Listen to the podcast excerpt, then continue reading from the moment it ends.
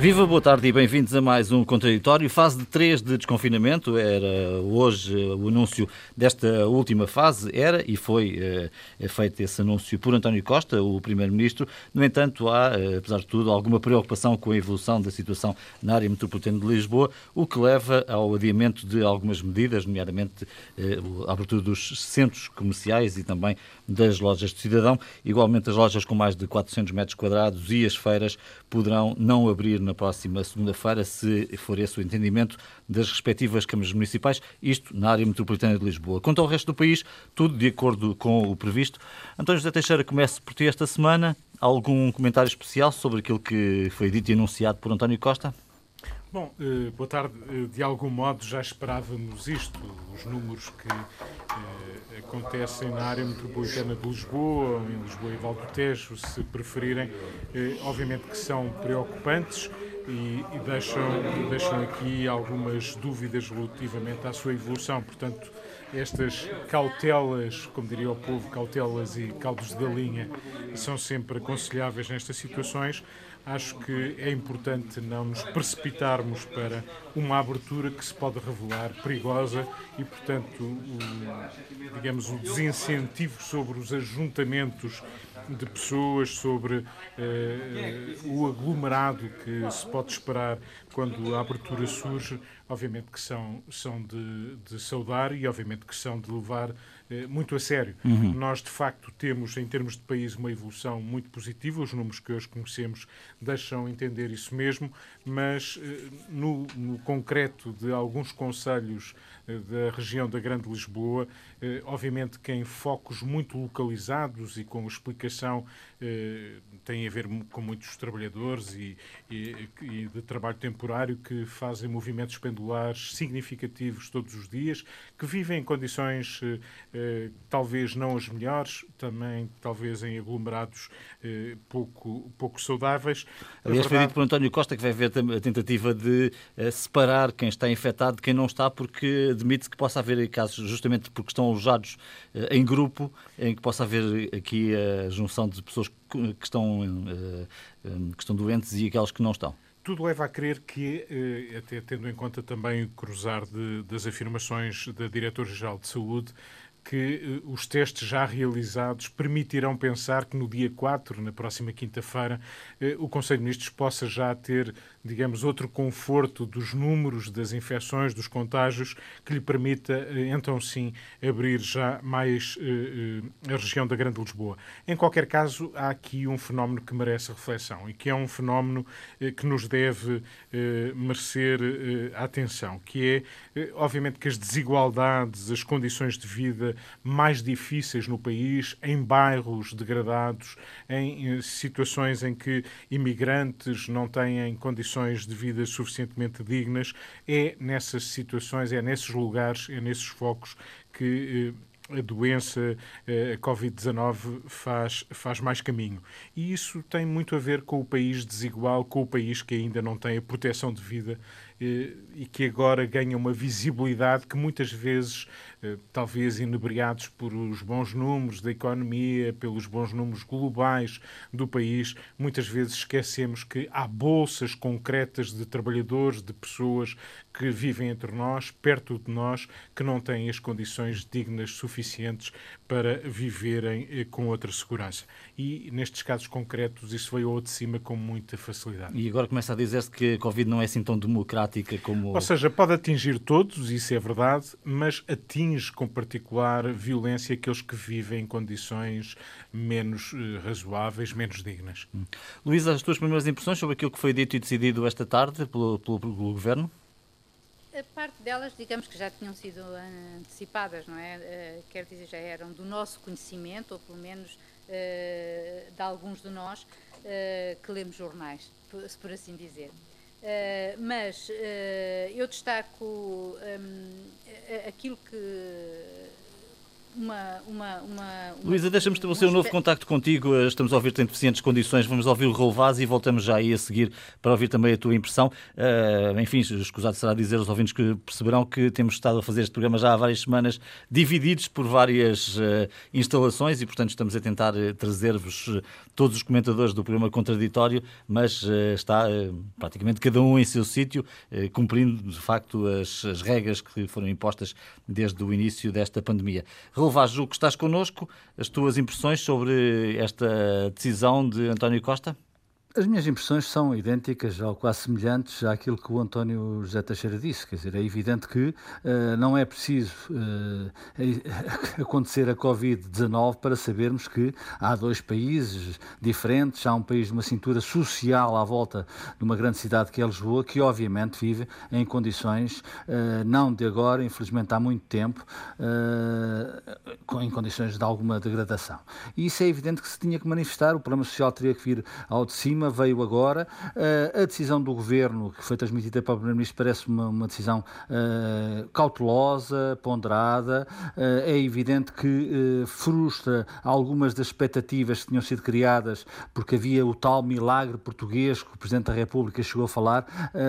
a situação em Portugal tem evoluído positivamente, é preciso assumir isso. Não é por um percalço desta, deste género que podemos pôr tudo aquilo que fizemos para trás e dizer que fizemos mal, não estamos a fazer bem, só que é preciso fazer melhor. E fazer melhor não é só uh, em função à Covid-19, é olhar para estes bairros periféricos e, de uma vez por todas, uh, de certa forma, fazer frente a esse fosso social que existe e que tem vindo a ser cavado. Tem vindo a ser cavado pelo capitalismo selvagem em que, certa, em que certo mundo mergulhou e que, obviamente, afasta, afasta muito as pessoas que vivem nos grandes centros urbanos daqueles que são, no fundo, a cerca, a cerca, não direi sanitária, a cerca social que existe à volta de Lisboa e também existe à volta das grandes cidades como o Porto.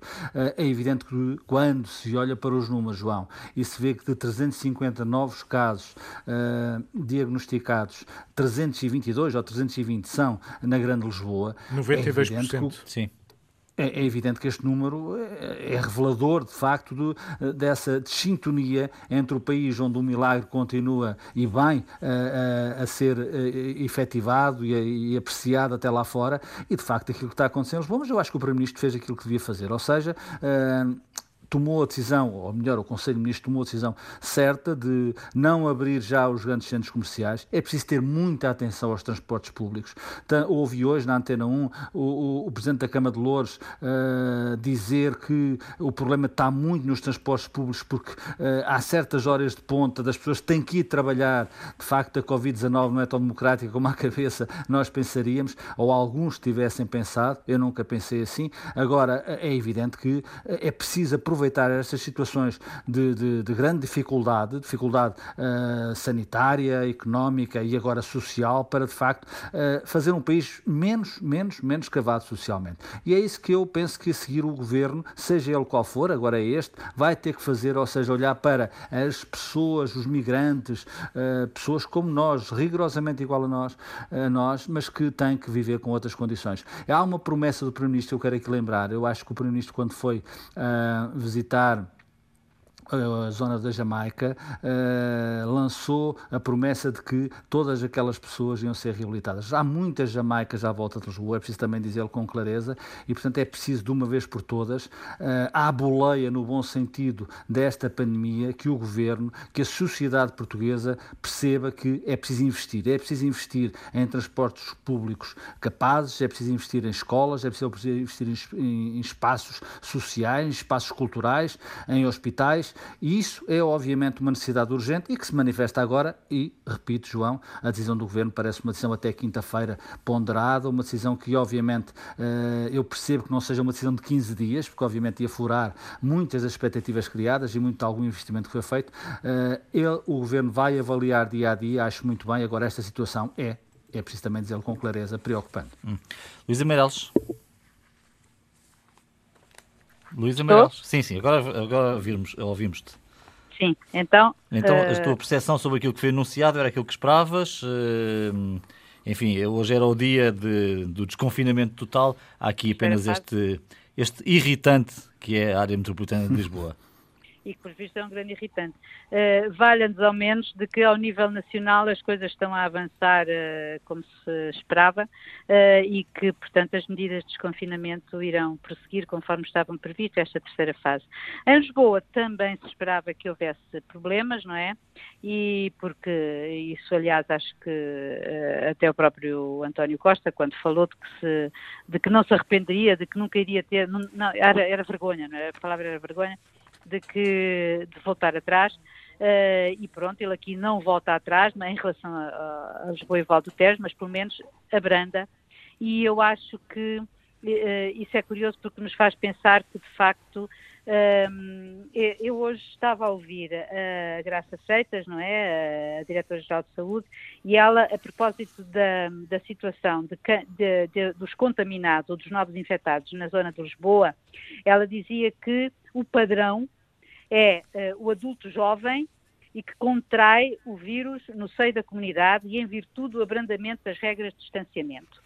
Ou seja, uh, o primeiro-ministro, entretanto, agora na conferência de imprensa veio dizer que isso também tem muito a ver uh, com, com uh, em termos de trabalho, com áreas específicas, nomeadamente a construção civil, e isso é uma coisa que se andarmos na rua nós conseguimos constatar e conseguimos perceber que as obras estão a funcionar e não há ali nenhuma espécie de distanciamento social, e provavelmente nem pode ser de outra maneira, mas que enfim, isto eh, é uma coisa que é, uh, e que o, o, o, facto de serem estas, esta população jovem, adulta, e que até não tem muitos uh, uh, mais ou menos assintomáticos ou com sintomas leves, o problema é que elas depois contaminam outros que eventualmente podem, pode, pode consistir, pode ser um problema. Uhum.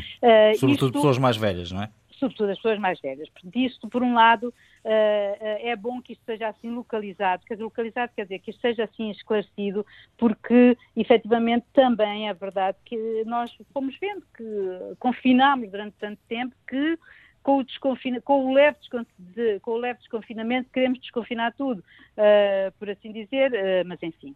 De um ponto de vista económico, uh, ou, assim, ou de, deste plano económico de desconfinamento, basicamente em Lisboa, aquilo que é mais, uh, digamos, o que é, é atrasado, não é?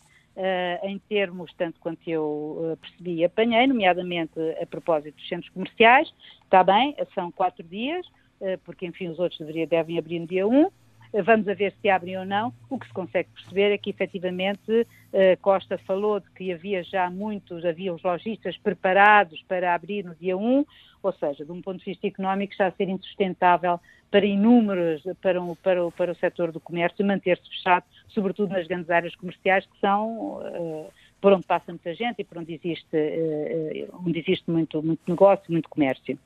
Um, em relação aos, outras, aos outros aspectos uh, do, do, plano de emergência, do, do trabalho temporário, de manter os tais agrupamentos com menos 10 pessoas, etc., eu acho que isto devia ser uma coisa que sempre nos, que nos devia nortear, não é? Que, efetivamente, como sempre nos tem sido dito, sempre temos o vírus, uh, temos o vírus aqui, enquanto o tivermos, nós temos que nos lembrar disso e manter as, as regras uh, sociais de certa maneira. Uh, Boas práticas. As boas, boas práticas, práticas, da ética social. Exatamente. António, querias acrescentar? Boas práticas para todos, mesmo tendo em conta que o país não é apenas Lisboa ou a Grande Lisboa, e nós estamos perante uma situação sem querer desvalorizar aquilo que está na Grande Lisboa e que motiva esta preocupação que aqui expressarmos, que se descontarmos os casos de contágio da Grande Lisboa, de Lisboa e Val do Tejo, quase desapareceu o contágio se olharmos para o resto do país e para aquilo que os números nos dizem, o curioso da história é que no resto do país, aparentemente, o contágio está eh, muito baixo, já eh, quase diria, insignificante. Eh, obviamente que as regras que aqui eh, todos os dias fomos deixando ao longo de semanas continuam a ser as da prudência e da cautela e mesmo, digamos, nas regiões do país onde é possível respirar de outra maneira e com mais tranquilidade do que tinha acontecido para trás, a verdade é que houve progressos enormes, rápidos, porque aquilo que os números nos revelam eh, nos, últimos, nos últimos dias ou na última semana é que uh, no resto do país o contágio é muito baixo. Sim, se fosse esta zona uma zona pequenina, estaríamos muito é descansados. É, é, uma zona com 4 milhões de pessoas. não se pode desvalorizar. Exato. É, digamos, é. uma massa humana que está na cintura, na cintura urbana de Lisboa. E aí, só... obviamente, que a preocupação é grande e aí há passos atrás. É. Aquilo que a Luísa dizia, lojas com 400 metros quadrados que tinham sido autorizadas na Grande Lisboa a funcionar e que estavam a funcionar, vão deixar de estar. As feiras que já estavam a funcionar, depois deste fim de semana, as que houver, pelo menos até quinta-feira, não vão, depende, não vão poder depende, abrir. Depende ainda da intervenção da Câmara, se a Câmara assim o entender, não é? Já agora deixa-me só trazer aqui números de, de, Espanha, porque se for sempre de Espanha, Espanha hoje teve dois mortos e 187 infectados, o que são números bastante abaixo de Portugal, dada a dimensão e diferente dimensão, Exatamente. é algo que, nos, que merece ser eh, aqui posto sobre a mesa. Bom, vamos falar também da, questão da retoma, já o trouxemos aqui, temos trazido eh, de resto nas últimas emissões do contraditório, mas a bazuca europeia parece mesmo eh, que vai chegar. António José Teixeira, há aqui a proposta de um fundo de recuperação de 750 mil milhões de euros parcialmente a fundo perdido. Enfim, teremos que esperar mais alguns meses até que o dinheiro chegue e uh, ainda faltam alguns passos. Mesmo assim, é um volume financeiro significativo e que pode dar uma ajuda. Voltamos às cautelas e aos caldos de galinha, mas as notícias são francamente animadoras, uh, sobretudo tendo em conta que eh, os cenários que se abriam, os travões, os bloqueios que conhecíamos, deixavam entender que a Europa, desta vez, mais uma vez, poderia ficar aquém do desafio histórico que enfrenta. Depois de Merkel e Macron se terem entendido, e isso não era nada pouco, como assinalámos aqui, de facto a Comissão Europeia deu um passo em frente, ou vários passos simultâneos. Convém dizer que aqueles que a criticaram por se ter atrasado ou ter demorado tempo a apresentar uma proposta, a verdade é que as propostas apresentadas, e falo no plural porque elas contemplam não apenas um instrumento de recuperação económica, mas também eh, aquilo que se prevê ser o orçamento, o próximo orçamento eh, plurianual. E, portanto, a Comissão faz propostas que abrangem estes dois instrumentos eh, fundamentais para os próximos anos. E as notícias que vêm daí, obviamente, que deixam entender uma ambição, um envolvimento, um compromisso importante, sendo certo, como tu disseste, que, obviamente, que esta é a proposta da Comissão falta o Conselho, faltam os Estados se pronunciarem. Vamos ver até que ponto os ditos países frugais, e eu acho que esta palavra frugal é muito branda e muito simpática para estes países, eh, porque obviamente o frugal pressupõe que lá estão os gastadores do Sul, é o mesmo preconceito que fica, mas eu anotei como uma afirmação muito interessante, eh, sobretudo vinda de um alemão que teve ambição e que não se posiciona propriamente à esquerda, estou a falar de Weber, que avisou estes quatro países ditos frugais que eh, as suas riquezas, aquilo que eles têm de de, de, de, mais importante e que é, obviamente, eh, seu mérito, não deixam de vir, não deixam de ser riquezas provenientes da União Europeia, ou seja, do facto de pertencerem a, este, a esta União. E, portanto, aquilo que se vislumbra, pensando que vem aí também uma presidência alemã, que poderá ser eh, fundamental para a negociação que já está em marcha e que será muito complexa e que eh, provavelmente não chegará tão longe como a proposta da Comissão, mas para já já aquilo que se vislumbra, particularmente para aquilo que pode ser o contributo que Portugal pode recolher e Portugal pode receber qualquer coisa como eh, mais de 48 mil milhões eh, em Embora nem todos a fundo perdido, não é? Nem todos, eh, e isso significará, em qualquer caso, pelas contas que, que vimos fazer, 19 eh, milhões de, de euros disponíveis ao dia. Eh, isso dá uma dimensão de que em todo o nosso trajeto dentro da União Europeia ou da Comunidade Europeia, provavelmente isto poderá representar, obviamente, se estivermos aqui a incluir todas as fatias, cerca de metade daquilo que recebemos até hoje da União Europeia. Claro que os números não vão ser estes, serão outros números, a negociação há de ter ter avanços e recuos, mas eh, há que ter um olhar positivo, otimista sobre a proposta da Comissão. Fundamental, sem ela, a recuperação portuguesa seria quase impossível.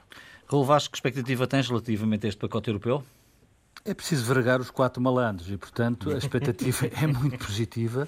Eh, é evidente que, se não houvesse a força eh, histórica do, do eixo franco-alemão, tudo isto seria muito mais difícil. O António José já disse quanto é que Portugal, eh, na melhor das hipóteses, e é evidente, como o António José também disse, isto vai estar num processo de negociação e é provável que não seja esses números que agora são avançados na proposta da Comissão Europeia. De qualquer das formas, vergando parcialmente esses quatro malandros, eu julgo que a Europa, a Europa precisa, precisa urgentemente que uh, a proposta uh, franco-alemã seguida da proposta da Comissão Europeia, uh, a Europa precisa, como pão para, para, para a boca de isto ir para a frente.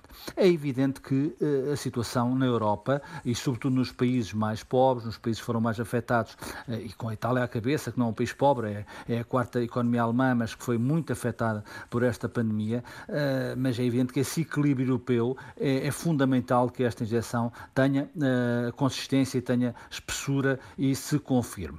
Porque é evidente que a Europa, se isto não acontecer num momento desta, desta gravidade, gravidade desta natureza, eu julgo, não sou daqueles que pensam que a Europa acabou ou que a Europa tem que acabar, mas a Europa será uh, inevitavelmente diferente. Uh, desde o início desta, desta utopia, como muitos uh, a designam, mas num sonho fantástico que é criar um núcleo, um, um espaço de, económico, social e cultural do melhor que há e de mais avançado e de mais solidário que há no mundo, mas desde que isto foi iniciado, é evidente que há um erro capital e um erro de base, que se percebe, percebe no berço, mas uh, dificilmente se compreende como é que ainda não houve capacidade para alterar isso. É o princípio, estou-me a referir, João, ao princípio da unanimidade. Ou seja, uma democracia não é estarmos todos de acordo.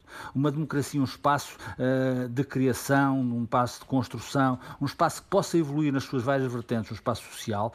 Uh, é evidente que a democracia não é estarmos todos de acordo. É na divergência, muitas vezes, que se criam as grandes revoluções, revoluções no bom sentido, ou seja, que o homem se afirma como como de facto eh, capaz de ultrapassar as suas próprias dificuldades, muitas delas construídas pelo próprio homem. Isso Mas num projeto como este da União Europeia não é uma coisa simples eh, de seguir esse caminho que estás aí a propor, não é? Não, e, que se percebe proponho... e que faz sentido, não é? Mas... João, eu, não, eu não, não, não tenho a validade de estar a propor nada à União certo. Europeia, mas, mas é evidente que aquilo que eu penso que a União Europeia mais tarde ou mais cedo vai ter que adotar é o princípio de uma maioria qualificada, porque senão uh, uh, o, o que se desenha para a Europa em termos de futuro é que estes obstáculos uh, vão surgindo com mais frequência e isso é evidente, faz com que as, as opiniões públicas, os povos de cada país e países que são desiguais e que são desiguais percam, percam confiança neste projeto. E isso é o pior que pode acontecer à Europa. Ou seja, não se pode pedir, não se pode pedir a um italiano,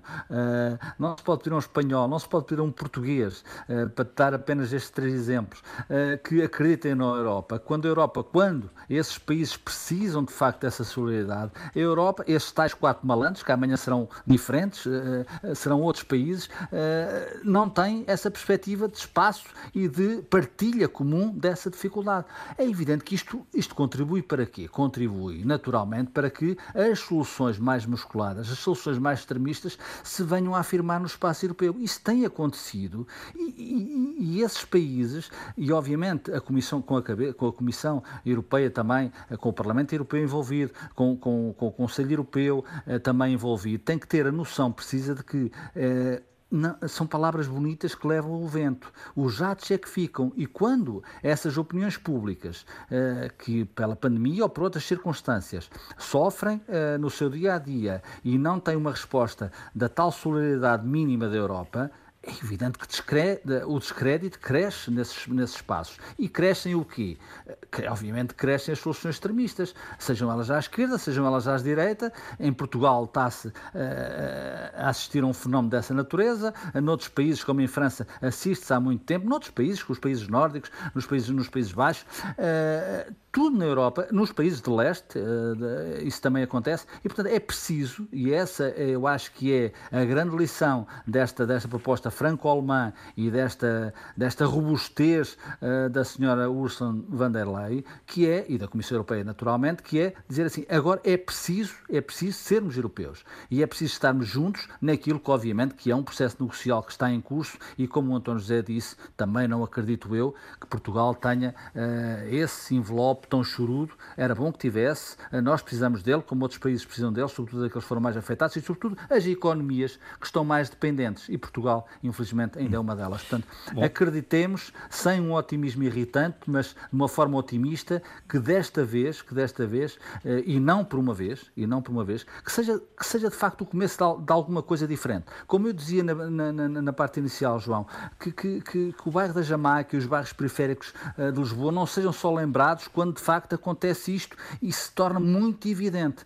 Como na Europa se torna muito evidente a dependência de alguns países que precisam dessa solidariedade. Se a Europa for capaz de dar esse salto num processo negocial, repito, uh, a Europa poderá ter algum futuro. Se não, é evidente que a Europa se vai uh, diminuindo em termos de projeto e isso é mau para toda a Europa. Falaram aqui nos, nestes países frugais, Holanda, Áustria, Suécia e Dinamarca. São os quatro que, a que se referiam, suponho. Luísa Meireles. O que é que me oferece dizer? Estou-me satisfeita. Hum. Digamos assim. Eu acho, eu acho que isto é um. Você, é absolutamente... o, o, António José Teixeira e o Relvaz não falaram muito na, na questão de. Isto terá uma conta atrás, não é?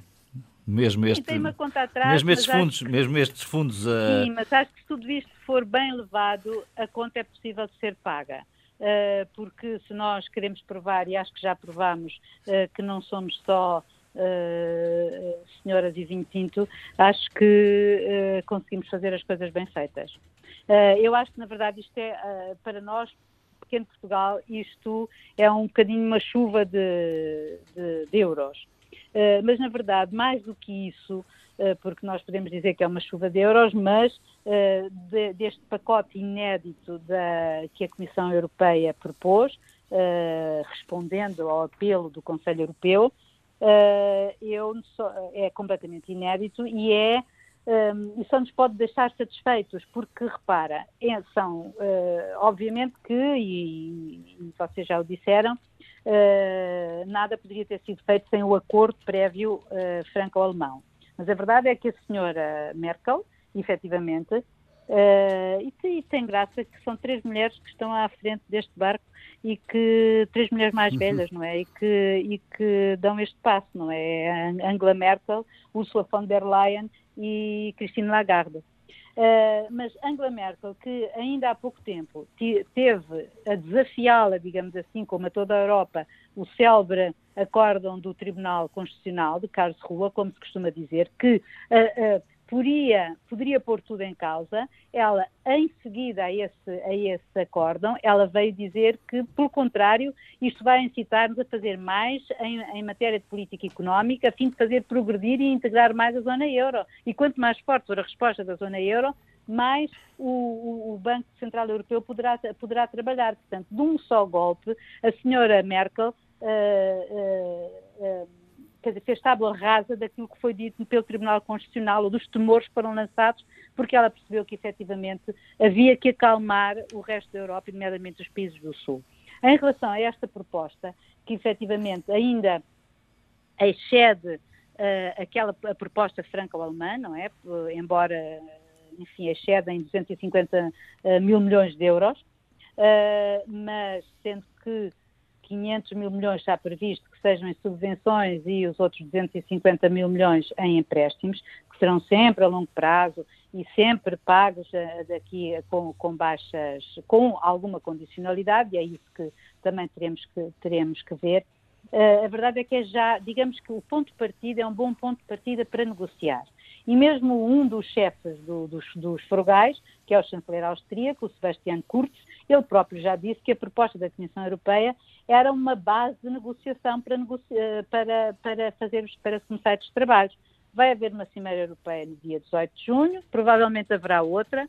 Também me conforta, tal como o António, o facto de ser a Alemanha quem vai presidir a, a, quem, eh, sim, a presidir a presidência da União Europeia neste próximo semestre, o que digamos que, que é bastante, a força da Alemanha é bastante maior se compararmos, por exemplo, com, com, com, a, com a Croácia, que agora está, que agora está em funções. Hum. Mas isso para dizer que em relação a Portugal, este, embora nós não se, saibamos ainda exatamente como será tudo isto atribuído e que haverá com certeza uma conta a pagar, uh, não vai ser uma conta de condicionalidade, uh, porque isso, uh, tal como foi durante o tempo da, da Troika, isso foi claramente dito por, por vários comissários e pela própria Presidente, um, e de um ponto de vista português, se nós fizermos este, aplicarmos estas verbas de acordo uh, com, a, com aquilo que são os nossos próprios planos, eu acho que as coisas têm, têm, têm, uh, têm pés para andar. Eu só gostava de dizer uma, mais uma coisa, porque no outro dia, indo àquela fantástica enciclopédia de, que é o, o, Google, o Google Sim. Uh, eh, um, ehm, porque nós falamos, o Costa falava se isto era uma bazuca, uma prestandar e tal. Uh, eu não sei se é, uma, se é uma bazuca ou não, mas é seguramente uma arma de grande alcance, de grande fogo, tem um grande potencial de fogo, porque a propósito do Plano Marshall, que tanto se falou, o Plano Marshall uh, equivaleu a, a 14 mil milhões de, na época, eram 14 mil milhões de dólares americanos, o que em preços de 2018, que eram os que estavam referidos, era equivalente a 100 mil milhões. Ora, nós neste momento estamos a falar de 2,4 bilhões. Ou seja, é muito mais. Muito mais. É muitíssimo mais. Deixa-me pegar nesse, neste ponto, uh, sobretudo na questão de portuguesa, mas uh, pegando neste. Eu acho que há aqui um confluir de uma dialética europeia que é muito interessante, até pegando na ideia que a democracia não é unanimismo, como há pouco o, o, o Raul referia, e bem. Uh, na Europa também o resultado, até agora, ainda não chegamos ao final, ainda vai demorar e, é, e será complexo, mas o resultado até agora foi dessa dialética, não foi apenas de inspiração, digamos, ocasional de Merkel e de Lagarde e, de, e, e da, da senhora von, de, uh, von, von der Leyen. Leyen. Uh, foi de muitos outros. Eh, foi da Itália, que é um país fundador e que bateu o pé em conselhos importantes, foi de países do Sul, incluindo Portugal, que mobilizaram, se reuniram, se agregaram e fizeram pressão. Eh, portanto, há aqui um resultado que, do ponto de vista de, daquilo que é o debate e, e, e, e até o conflito entre tantos países, porque são tantos, e isso é tal obra fantástica que foi construída no século passado. Eh, isto por um lado. Por outro, dizer que em relação a Portugal nós estamos perante um desafio dos maiores das últimas décadas. E dos maiores porquê? Porque se exige ao governo, se tiver estes instrumentos, mesmo que não sejam tão grandes, que sejam, que fiquem até um pouco aquém, mas tem uma oportunidade de agregar e mobilizar o país, as suas várias forças, sejam partidárias, sejam parceiros sociais, sejam universidades, sejam instituições, sejam empresas, sejam massa crítica, investigadores, cientistas, o que for, é uma oportunidade única de o país construir alicerces suficientes que o projetem para o futuro e o libertem sempre de um peso de dívida e de déficit e de pouca riqueza produzida. E eu deixo aqui algumas linhas que merecem reflexão. É importante que o país tenha rapidamente objetivos claros, projetos sustentáveis, projetos úteis ao país, eh, são infraestruturas, algumas serão. Será preciso um aeroporto como o tínhamos desenhado, à luz da evolução do mundo nos últimos tempos? Será a ferrovia? Será eh, novas indústrias? O país vai querer ser mais autónomo do ponto de vista económico, substituir importações? Vai apostar mais na saúde, não apenas para termos para, para consumo interno, mas também para sermos um bom prestador de cuidados de saúde também para outros, para outros cidadãos de outros países? é a universidade que queremos desenvolver? Dou um curto exemplo. Esta semana ouvimos falar que uma das nossas reputadas cientistas também é uma mulher, Elvira Fortunato, uhum. que, eh, que inventou, e não foi este ano, já foi há alguns anos, os eh, famosos transistores de papel e que já não são só famosos no papel, são famosos na indústria, ela trabalha com multinacionais importantes, japonesas, etc. Foi apontada para Prémio Nobel como uma, um nome possível para Prémio Nobel. Ora bem, Portugal tem felizmente massa crítica, cientistas habilitados em vários domínios que merecem ser tidos em atenção e apoiados porque eles podem produzir algo que a indústria depois vai vender para, para o mundo inteiro. Se formos capazes, em poucas semanas, de eh, também produzir um ventilador português, quando tantos ventiladores faziam falta ao mundo, também seremos capazes de produzir eh, em massa produtos que criem riqueza no país. É preciso emprego, é preciso investimento, diminuir desigualdades e é preciso ter objetivos claros nesta matéria para gastar bem o dinheiro que seja colocado à nossa disposição. Vou começar por ti em relação à TAP. Deixa-me só pôr em perspectiva este valor de que temos estado aqui a falar, dos tais, eh, enfim, 42 mil milhões que é o somatório daquilo que é emprestado e daquilo que vem a fundo perdido, eh, enfim, eh, ainda a ser negociado. Neste momento estamos a despesa com apoio às empresas no mês de abril em Portugal foi de mil milhões de euros. Portanto, estamos a falar de 42, 42 vezes mais. é muito dinheiro, de facto, este cheque que poderá aí vir. Bom, o que fazer Só com a TAP... pouco dinheiro só seria pouco dinheiro, João, se, se, se, o Covid não tivesse fim, mas é evidente hum. que isso está fora de questão. É? Bom, o que fazer com a TAP? A TAP apresentou um plano de retoma que devia ter eh, vigor, que devia entrar em vigor em junho.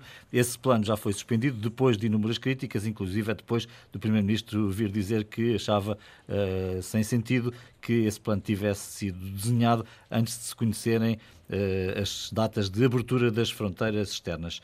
Esta companhia TAP está a transformar-se em quê? É uma companhia ainda de bandeira? É uma companhia com uma gestão, uh, sobretudo comercial e sem ligar tanto a outros aspectos? Para já, João, é um grande problema no seio do governo de Portugal, porque parece-me, eh, e não é preciso estar muito atento, é que no, no interior do governo, no, no, no, silêncio do Conselho de Ministros, há muito ruído à volta da TAP e nem ele uh, vai para o mesmo sítio, ou se nem ele se voa para o mesmo destino. Uh, a pergunta pode ser um bocado demagógica, mas já agora deixa-me fazer. Alguns jogarão que é um bocado demagógica. Mas uh, haveria este problema se, não, se, este governo não tivesse, satisfazendo, obviamente, o Partido Comunista Português, particularmente, não tivesse feito a reversão da privatização da TAP? não sei. Mas é uma pergunta que, obviamente, face à circunstância que a TAP vive, e a circunstância que a TAP vive não se deve só à pandemia, deve-se, obviamente, a uma circunstância até acionista que não é clara. Não é clara, apesar de haver um parasocial que dá aos privados a gestão e o domínio da companhia, os 50-50, em termos acionistas, é sempre uma fórmula uh, potencial de conflito. Mas no interior do governo. Uh, o ministro responsável pela TAP, o Dr. Pedro Nuno Santos, uh, não me parece que seja acompanhado nomeadamente pelo Primeiro-Ministro. Quer dizer, eh, Pedro Nuno Santos eh, começou muito forte, dizendo que agora a música era outra, que obviamente que qualquer gestão, qualquer euro, melhor dizendo, que entrasse na TAP teria que dar poder de gestão ao Governo. Eh, eu espero, eu, eu, neste processo todo, que é um processo obviamente que não dignifica o país, faz mal à TAP, faz com que também a opinião pública, mais uma vez, de uma forma que é alimentada, neste caso, pelo Governo, olhe para esta circunstância como penalizadora, uh, enfim, da situação que esta me mesma sociedade portuguesa está a viver em relação à pandemia de, da Covid-19. E, portanto, nós precisamos tudo menos de um problema na TAP que atinge, obviamente, que divide o Conselho de Ministros. E esta é uma questão central. Que, quer digam que sim, quer digam que não. Eu, por, eu como cidadão, gostaria muito ter já ouvido o Dr. Diogo Lacerda Machado, eh, que sabe-se que é o homem que o Primeiro-Ministro António Costa pôs no processo eh, inicial da reflexão da TAP e da condução de todo o processo desta companhia. Eh, eu julgo que é uma obrigação ele, ou o Primeiro-Ministro por ele, dizer o que é que de facto o Governo quer fazer urgentemente à TAP. Porque aquilo que Pedro Nuno Santos disse, e eu não vou repetir, que depois deixou de dizer que obviamente que há vozes no Parlamento a pedir a nacionalização da companhia, eh, quando, obviamente, a companhia tem um processo diferente, eh, dizendo que Portugal precisa de uma companhia de bandeira porque eh, a TAP tem uma relação, e tem, de facto, uma relação de obrigação, eu diria, social com países de linha de expressão oficial portuguesa, países que estão muito ligados aos nossos imigrantes. Tudo isso é verdade. Tudo isso é muito verdade. Só que eu acho que, mais uma vez, as pessoas, neste caso como noutros, começam a ficar um bocado saturadas de andarmos com a TAP sem uma definição clara, com, com metade privada, metade pública, que de um momento para o outro, num momento de dificuldade, há a tentação de voltar a ser pública deixar de ser privada, uh, com acionistas que, uh, pelo menos aparentemente, se têm, uh, estão desajustados da realidade da companhia e não têm, sobretudo, não têm, sobretudo, capacidade financeira para um aumento de capital na TAP, que é obviamente necessário, e isso ninguém pode negar. claro que se poderá dizer isto ocorre tudo num momento mau. Concluir, é nos Sim. momentos maus que um governo tem que, em relação a estas circunstâncias, falar a uma só voz e o que falta na TAP, faltará muita coisa, João, mas penso penso que está a começar a faltar uma coisa que é gritante, é que haja uma voz de comando a nível, uh, a nível de, de, de, governo que diga o que é que vão fazer com a TAP, o que é que querem fazer a TAP e como é que se vai fazer a TAP. Isso não tem acontecido e a divergência entre o Ministro da Tutela e, e, e parte do Conselho de Ministros parece-me demasiado evidente. Luísa, o que é que há para fazer com a TAP, sendo que este problema da TAP não é um problema particularmente não é particular dos portugueses, temos visto com esta pandemia inúmeras companhias aéreas a serem, uh, enfim, confinadas quase. Sim, eh, é verdade. Uh, mas eu por acaso acho que não estou, eu não estou muito de acordo com o que disse o Raul sobre o falar a duas vozes no governo, porque depois do que disse o Pedro Nuno Santos, que nós achávamos que tinha sido, enfim, tinha ido assim, tinha ido um pouco além, a verdade é que eh, depois do valente, que eu nem consigo definir de outra maneira, quer dizer, o puxão de orelhas eh, dado por António Costa esta semana, de que, eh, dizendo que seria de, advertindo a Comissão Executiva da TAP de que tinha o dever legal de uma gestão prudente e que o plano de rotas que ela tinha feito e que tanto, enfim, é, polémica causou, não tinha credibilidade, um plano e que eh, sem, sem ter sido primeiro discutido com o governo e que além de mais, governo, governo esse e, o Estado português mantém a sua soberania Uh, é, é, é, ele uh, soberano em relação à abertura ou fechamento das suas fronteiras, quer dizer, eu acho que isto é mesmo falar em voz grossa para a TAP, que aliás veio de seguida uh, fazer uma, uma retratação, digamos assim, e uh, dizer que ia alterar o tal plano de rotas, embora toda a gente também tenha percebido que, obviamente, que este plano de rotas que a TAP tinha, tinha anunciado tinha a ver, eh, tinha, tinha a ver, presumo eu, com questões financeiras. Portanto, não seria uh, rentável para a TAP que uh, todos estes voos fossem, fossem feitos a partir do Porto, mas uh, a vida é isto, e se a TAP é uma, é uma, é uma companhia de bandeira, ainda bem que o é, ainda bem que ao menos tem 50% e acho que de, do, do Estado, e acho que deve haver maneira de, de, de, de, o Estado fazer refletir esse seu, esse seu, digamos, esse seu poder e, essa sua, e esses seus direitos, porque provavelmente hoje tendo em vista o que foi este pequeno anúncio ou esta, esta pequena iniciativa de não fazer voos a partir do Porto porque não são rentáveis, então, eh, à escala nacional, se a TAP fosse apenas privada, eu acho que já não havia nenhum em Lisboa, porque é muito mais complicado viajar até Lisboa, que está, ou, Portugal no seu todo, que está na ponta da Europa, até está numa das pontas da Europa.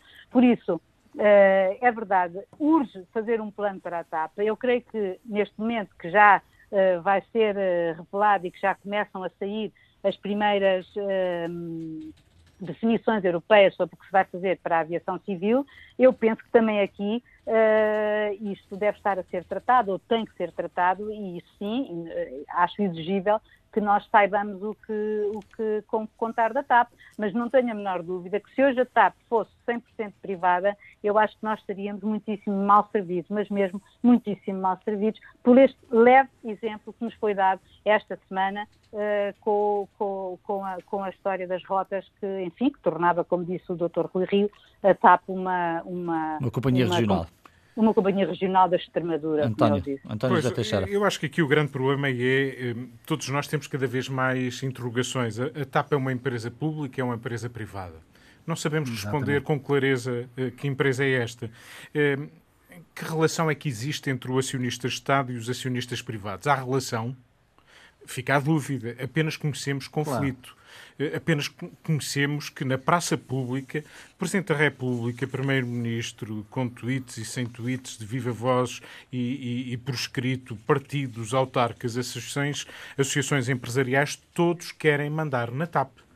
Sendo que, curiosamente, a TAP, ou tragicamente a TAP, nesta altura, como uma pequena companhia que é, está no meio da maior crise, porventura, que alguma vez aconteceu no transporte aéreo eh, internacional, na aviação comercial, e uma empresa com esta fragilidade que de repente vê perder eh, os seus passageiros, as suas rotas, e que é impelida num coro nacional para fazer rotas que, porventura, não têm viabilidade económica e que são rotas de prejuízo, sem sequer ter dinheiro para as fazer, tudo isto é muito estranho e muito contraditório e, em abono da verdade, eu julgo que é necessário prestar ao país esclarecimentos eh, suficientes para podermos ter um projeto para uma empresa que não sabemos de quem é, não sabemos quem manda nela ou quem quer mandar nela, sabemos que precisa de clareza enquanto empresa, enquanto relação comercial, enquanto operador e das duas uma, ou o Estado diz que é dela e é uma empresa nacionalizada e atua como tal, com o dinheiro todo que lá possamos meter, ou é uma empresa privada que tem uma gestão comercial que não contemporiza, sobretudo num período de crise tão profunda, uhum. com o agravamento dos prejuízos. Isto são tudo problemas, apenas problemas, muitos problemas, e nesta altura eu temo que ninguém neste país já possa ter mão na TAP e que o destino da TAP está nas mãos da Comissão Europeia. É o único que terá a palavra final sobre o que é que deveria a ser a TAP oh, no João. futuro. Sim, Raul. Oh, João, só acrescentar, reforçar aquilo que o António acaba de dizer e, e fazer um apelo. Ouçam, ouçam o Dr. Diogo Lacerda Machado.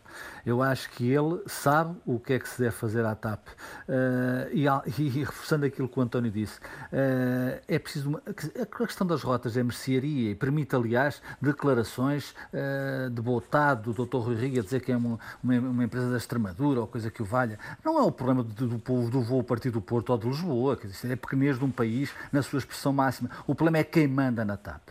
Esse é o problema que o António focou e é o que eu quero reforçar. Tem que haver alguém que manda na TAP. Ouçam o Dr. Diogo Lacerda Machado.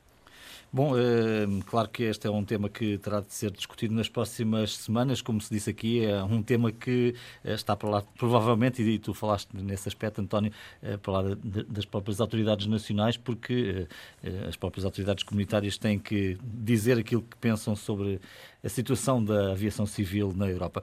Vamos ficar por aqui neste contraditório. Vale a pena relembrar aqui o que foi dito por António Costa ao final da tarde, depois da reunião do Conselho de Ministros. Previa-se a decisão de o desconfinamento total, fase 3, a partir da próxima segunda-feira. Os eh, problemas na área metropolitana de Lisboa levam a que eh, sejam adiadas algumas aberturas, e nomeadamente a abertura dos eh, centros comerciais, também a abertura das lojas do cidadão. Isso irá acontecer, em princípio, no próximo dia 4, é uma quinta-feira, é também dia do Conselho de Ministros. Ficamos por aqui. Bom fim de semana, boa semana. Até à próxima edição, na sexta-feira.